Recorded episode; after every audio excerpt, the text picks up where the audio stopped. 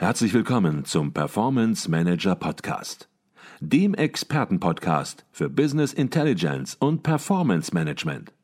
Inspirationen, Know-how und Impulse für Controller und CFOs, die noch erfolgreicher sein wollen. Ihr heutiger Gastgeber Peter Blum.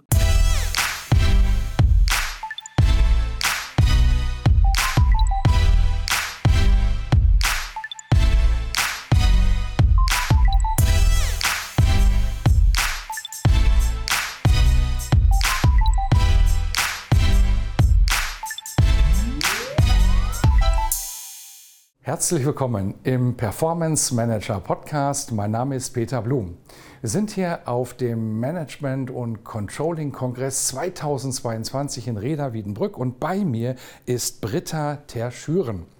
Sie verantwortet im Unternehmen Schüco den Bereich Mergers and Acquisition, kurz M&A, und teilt mit uns heute ihre Erfahrungen in einem ganz konkreten, spannenden Akquisitionsprojekt, das auch erst vor kurzem abgeschlossen worden ist, zumindest was das Closing angeht, und den geheimnisvollen Namen Silver trägt. Und bevor wir darüber sprechen, zunächst mal herzlich willkommen bei uns im Podcast, Britta Terschüren. Vielen Dank, ich freue mich heute hier zu sein. Frau Terschüren, Sie haben ja auf der Mencon einen Vortrag gehalten mit dem Titel Silver Cross-Border M&A bei Schüko zu Corona-Zeiten. Jetzt haben Sie diesen Vortrag wahrscheinlich nicht für sich gebaut und für sich gehalten, sondern haben eine Kernbotschaft, die für die Teilnehmer interessant ist, wichtig ist und ankommen soll. Was ist die Kernbotschaft? Ja, für mich ist tatsächlich die Botschaft, die sich hoffentlich durch den Vortrag durchgezogen hat, in jeder Krise steckt eine Chance. So schwierig wie es auch sein mag, man muss das Beste draus ziehen und es hat immer auch Vorteile. Mhm. Da sprechen wir jetzt natürlich auch im Detail noch drüber. Ähm, jetzt werden viele das Unternehmen Schüko kennen. Das ist ein Markenprodukt natürlich, das viele auch verbaut haben in gewisser Weise. Aber vielleicht können Sie Ihr Unternehmen, das auch in einem Gruppenverbund eingebunden ist, kurz vorstellen und auch ein bisschen was über sich erzählen. Mache ich sehr gern. Ähm, wir sind Teil der Otto Fuchs Gruppe, das heißt, wir sind ein Familienunternehmen.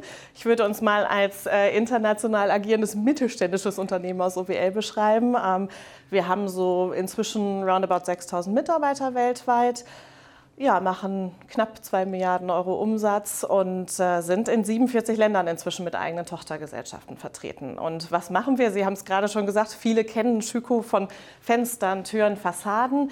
Wir sind ähm, der Systemlieferant dafür. Das heißt, wir liefern dem Handwerker, dem Metallbauer alles, was er dafür braucht, um ihr Fenster zu bauen. Mhm, wunderbar. Jetzt haben wir einiges über Schüko erfahren. Vielleicht dürfen wir noch ein bisschen was über Sie Sehr erfahren. Sehr gerne.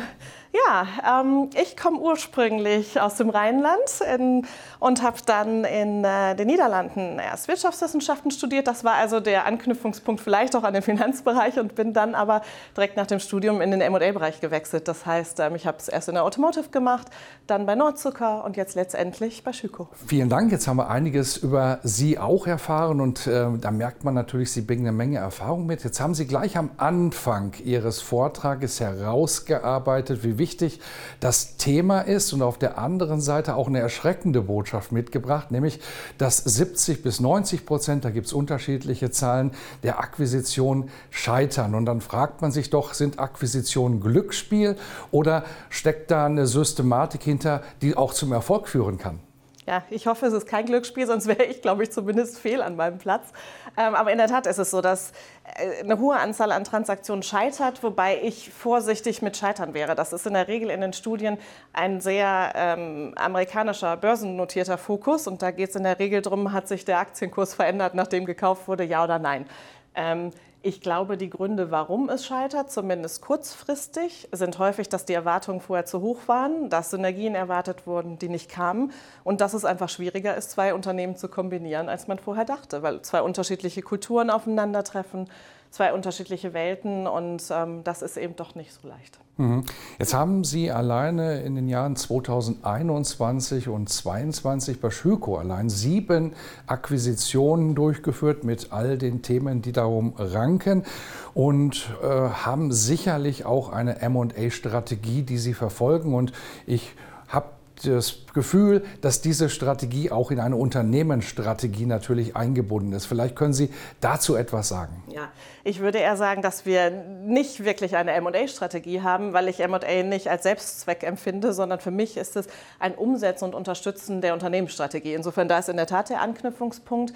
Ähm, wir möchten als Schüko anorganisch und organisch wachsen, das heißt profitabel, nachhaltiges Wachstum und das geht an der einen oder anderen Stelle eben nicht aus sich selber raus, sondern wird eben mit Akquisitionen unterstützt. Mhm, okay. Sprechen wir über die konkrete Akquisition, die Sie hier auf dem Menkong-Kongress vorgestellt haben, die den Decknamen Silver trägt. Und bevor ich vielleicht darauf zu sprechen komme, wo kommt dieser Deckname her?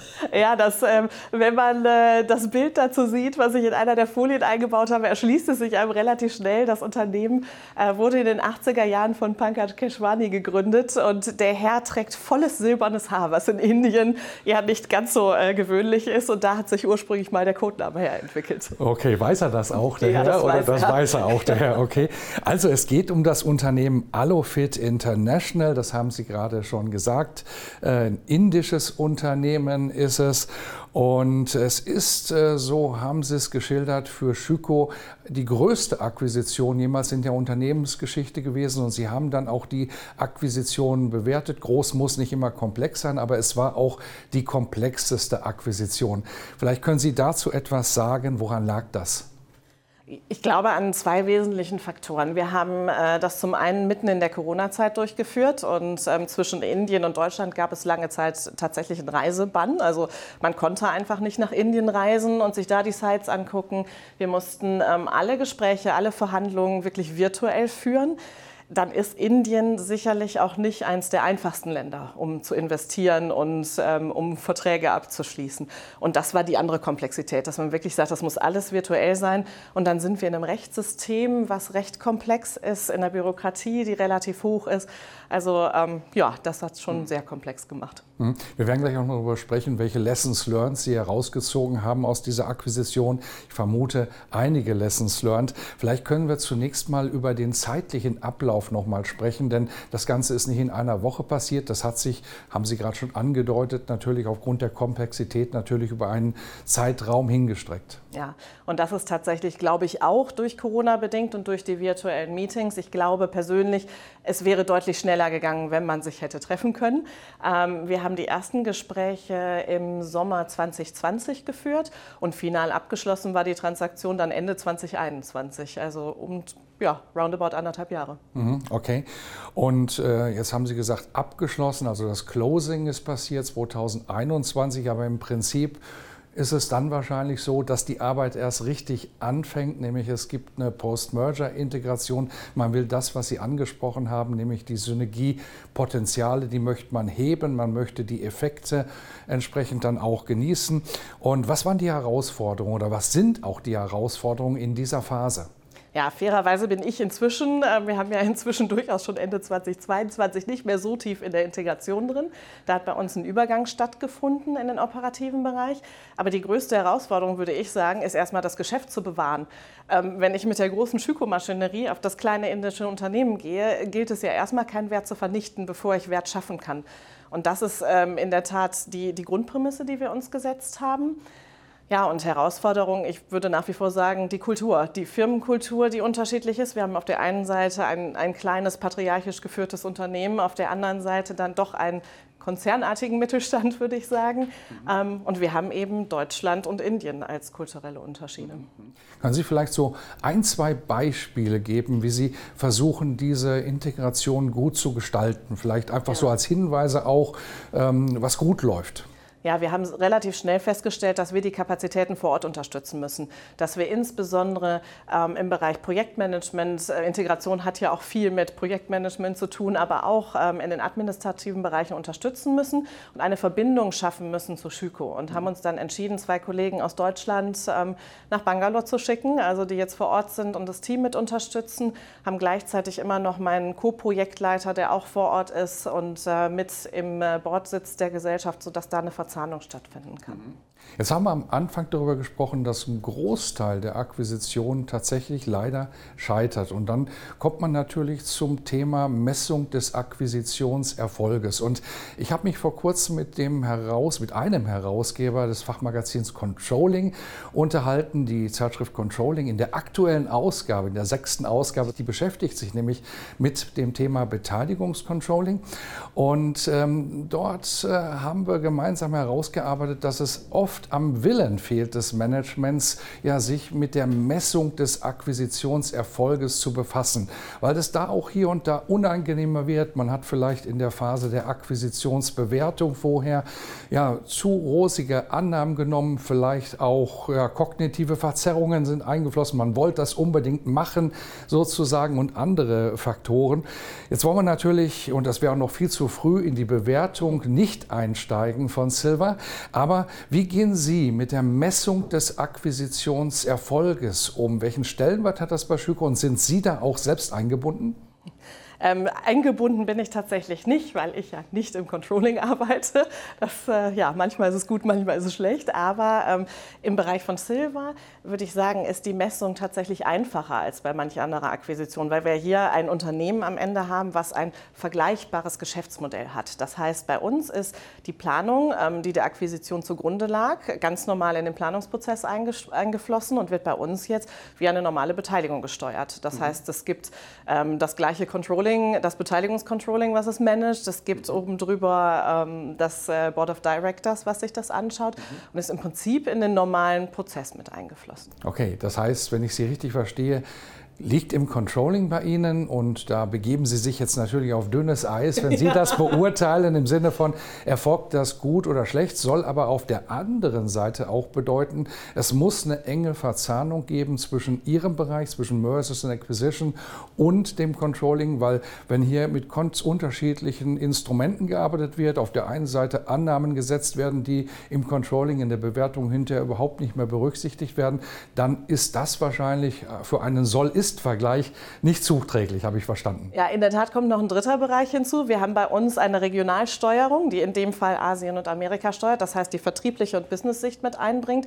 Und die drei Bereiche zusammen sind insbesondere am Anfang natürlich wesentlich, um, um das Richtige ins System sozusagen zu bringen. Und danach ist es eine Verzahnung im Wesentlichen zwischen dem Controlling und der Region. Wunderbar. Versuchen wir noch mal die Lessons learned aus Silver herauszuarbeiten, weil viele andere Unternehmen, auch im Mittelstand, stehen stehen ja vor der gleichen Herausforderung, vielleicht nicht in der Komplexität, wie Sie das mit Silver hatten, aber es gibt ein paar Lessons learned, wo Sie sicherlich sagen würden, Mensch, die kann ich mitgeben, da kann andere von profitieren. Das ist gut gelaufen und das würden wir heute anders machen. Ja, ich glaube tatsächlich, ich habe ja am Anfang gesagt, in jeder Krise steckt eine Chance. Ähm, was uns tatsächlich Corona gebracht hat und was uns die virtuellen Meetings gebracht haben, ist ein offeneres Denken, was die Besetzung der Projektteams angeht. Wir haben vorher M&A-Projekte sehr klein gehalten, weil es ja auch immer vertraulich vertrauliche Projekte sind und waren zum ersten Mal in der Situation, dass wir das öffnen mussten, weil wir jemanden in Indien brauchten und dann eben die Ressourcen, die wir schon hatten, genutzt haben. Und auf der anderen Seite dann genutzt, gesagt haben, wenn wir jetzt jemanden in Indien nehmen, dann kann ich auch einen Fassadenexperten aus England mit dazu nehmen, weil am Ende sitzen wir alle in der gleichen Videokonferenz. Und das ist, glaube ich, so das größte Pro, was wir rausgezogen haben. Gemischte Projektteams, sowohl national als auch ähm, fachlich, das hat uns, hat uns wirklich weitergebracht. Und das machen wir heute noch so. Okay. Gab es denn auch Punkte, wo Sie sagen, Mensch, das hätten wir vielleicht anders machen müssen, dass das in die Tonne, in die berühmte Tonne sozusagen ist das gegangen. Ja, ich glaube, ähm, wir haben bei der Transaktionsgestaltung und Komplexität an der einen oder anderen Stelle uns durchaus auch von ja, Beratern und steuerlichen Erwägungen leiten lassen ähm, da ist es doch sehr komplex geworden. Und am Ende hat man, ja, muss man sich fragen, bringt es das wirklich? Haben wir die 20 Seiten Papier, die wir dafür produziert haben, bringt es wirklich einen Mehrwert? Und kommt da am Ende, ähm, kommen da Euros oder ANA raus? Also.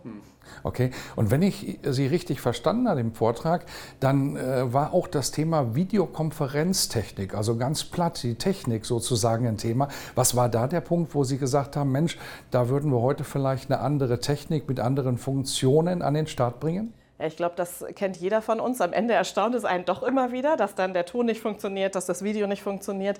Und ich, bis heute habe ich keine Technik gefunden, die es mir ermöglicht, äh, wirklich konstant mit jemandem, der zum Beispiel in einem Auto in Indien auf dem Land unterwegs ist und versucht, sich mit dem Handy einzuwählen, wirklich, dass das wirklich gut funktioniert. Und dann kommt natürlich zu der Technik, die dann vielleicht nicht immer klar ist, nicht immer laut genug ist, kommt das Thema Sprache noch hinzu wir sind alle keine Muttersprachler im Englischen, weder die indischen Kollegen noch wir. Und das macht es ungleich schwerer.